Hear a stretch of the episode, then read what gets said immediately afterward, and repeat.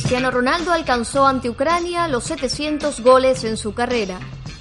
Lo hizo para poner el descuento de Portugal en un partido correspondiente a las eliminatorias de la Euro 2020. El resultado terminó siendo anecdótico para la selección lusa. El billete a la Euro tendrá que esperar. El récord del Super 7 del fútbol moderno no. CR7 lo hizo de una vez por todas para cambiar de modelo, para renovar a su versión. Ahora es CR700. CR700 es como un auto de lujo y clásico a la vez, que ha pasado por diversas transformaciones para mantenerse a la vanguardia pese al paso del tiempo. Su fiabilidad y garantía no tienen discusión. Su durabilidad habla por sí sola. No parece que el kilometraje del nacido en Madeira vaya a detenerse en este punto.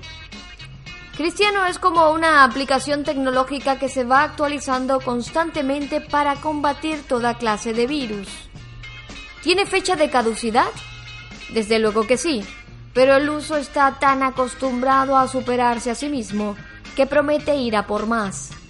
Las marcas del alemán Müller, los brasileños Romario y Pelé y el austríaco Joseph Vican seguro que le tientan. Tras completar 17 años de exitosa trayectoria, todavía muchos ponen en tela de juicio la valía de Cristiano Ronaldo como uno de los mejores de todos los tiempos. Hay quienes incluso le excluyen del top 10, muy a pesar de que el portugués se ha cansado de devorar récords y de coleccionar trofeos colectivos e individuales. Parece poca cosa el duelo avasallante que ha mantenido con Lionel Messi, el considerado mejor futbolista de la historia. Parecen dos entes excluyentes. La opinión pública encumbra a uno al tiempo que resta todo mérito al otro, acallando las críticas. Se decía que no ganaba nada con su selección, pero con CR7 Portugal no se ha perdido una máxima cita desde su debut en la Euro de 2004, en la que por cierto fue finalista. Ayudó a los suyos a conquistar el Campeonato Europeo de 2016 y en este 2019 se las arregló para conquistar la novedosa Nations League.